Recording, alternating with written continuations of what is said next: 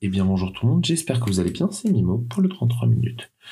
Aujourd'hui on se retrouve pour faire du droit des obligations et on va parler du terme, de la partie du terme et la condition. Déjà, les modalités. L'idée, c'est que les modalités intègrent le facteur temporal de, à l'obligation. Ce sont des techniques d'anticipation qui vont être utilisées spécialement en la matière contractuelle. Et du coup, il y a un point commun entre les deux modalités, c'est qu'elles reposent toutes les deux sur un événement futur, mais il y a des différences.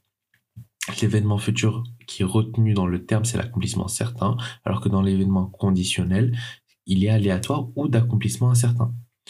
Du coup, le terme intéresse l'exécution de l'obligation et la condition concerne l'existence de l'obligation, sa naissance ou sa disparition rétroactive. Concernant le terme, c'est le thème du jour.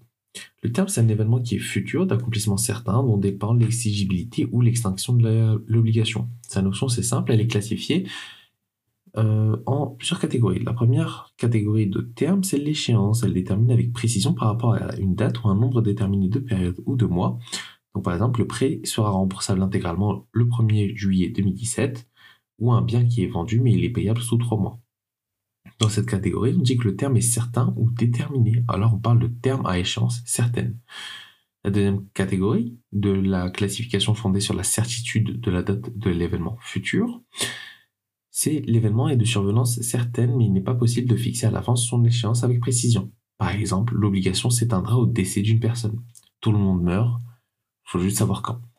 Donc le terme est indéterminé ou incertain. On parle de terme à échéance incertaine. La seconde classification, c'est la classification fondée sur les effets du terme. Il y a le terme suspensif, c'est la première catégorie. Dans ce cas-là, l'événement suspend l'exigibilité de l'obligation.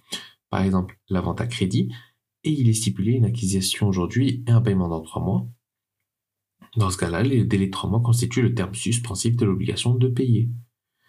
La deuxième catégorie, c'est le terme extinctif. C'est la survenance du terme va mettre fin à l'obligation. Par exemple, un CDD de trois mois, la survenance du troisième mois entraîne donc la libération des parties. Et c'est très fréquent qu'un même contrat associe des termes suspensifs et extinctifs. Par exemple, le contrat de bail prend naissance, l'obligation de payer le loyer est un terme suspensif, on paye le loyer par fraction chaque mois, en revanche, l'obligation de jouissance est de terme extinctif. Si le bail est de délai de 8 mois, vaudra extinction du contrat.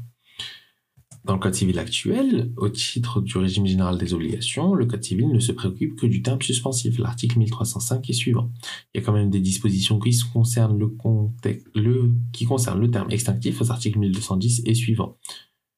Donc, par exemple, le contrat à durée indéterminée qui ne comporte pas de terme d'extinction peut faire l'objet d'une résiliation unilatérale sous réserve de respect d'un préavis ou d'un délai raisonnable. Et la troisième classification qu'on a, c'est la classification fondée sur la source. Ça se divise en trois elle-même.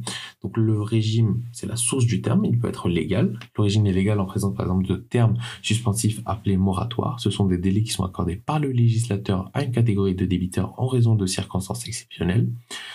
Par exemple, la loi du 11 décembre 1963 avait institué un moratoire en faveur des rapatriés d'Algérie. Tous ceux qui avaient quitté l'Algérie avaient eu dû quitter leur bien étaient dans une situation précaire en France. Du coup, le législateur leur a dit qu'on allait geler leurs dettes. On a aussi le régime du terme qui peut être judiciaire. Elle aussi, elle se divise en deux sous-catégories. Il y a le délai de grâce. Ce sont des faveurs accordées par le juge quand le débiteur paraît dans l'impossibilité d'acquitter sa dette. Donc c'est un terme suspensif et on va échelonner sa dette. C'est défini à l'article 1343-5 du Code civil et ça permet de reporter la dette dans la limite de deux ans en raison de la situation du débiteur et en considération des besoins du créancier. Et enfin, on a les termes judiciaires au sens strict. Dans ce cas-là, l'idée de faveur n'est plus présente. On protège plus un co-contractant en situation de faiblesse. Et une nécessité qui est faite au juge de fixer un terme à une obligation quand les parties sont volontairement ou non omis de le faire. Le terme en question est un terme suspensif, donc c'est l'article 1900 du Code civil qui va prévoir le prêt sans échéance. Dans ce cas-là, le juge peut être saisi pour déterminer un terme suspensif.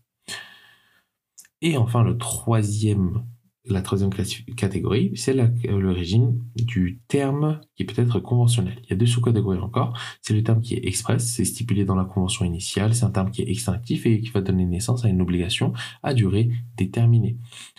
Si c'est un terme suspensif, il va permettre en partie d'organiser un contrat à exécution successive. Le terme express peut aussi intervenir durant la vie du contrat. C'est l'hypothèse où le créancier accorde des délais, c'est-à-dire une prorogatoire de terme. Le terme peut être tacite, il peut résulter de la nature de l'obligation, c'est l'hypothèse du bail d'un immeuble en construction, et il est tacitement acquis que l'obligation deviendra exigible quand les appartements seront habitables. Eh bien, c'est tout pour aujourd'hui. Bien entendu, si vous avez des questions, n'hésitez pas à les poser directement sur Instagram, le droit en 3 minutes. Sur ce, prenez soin de vous. On se retrouve bientôt pour un prochain épisode. C'était Mimo. À plus.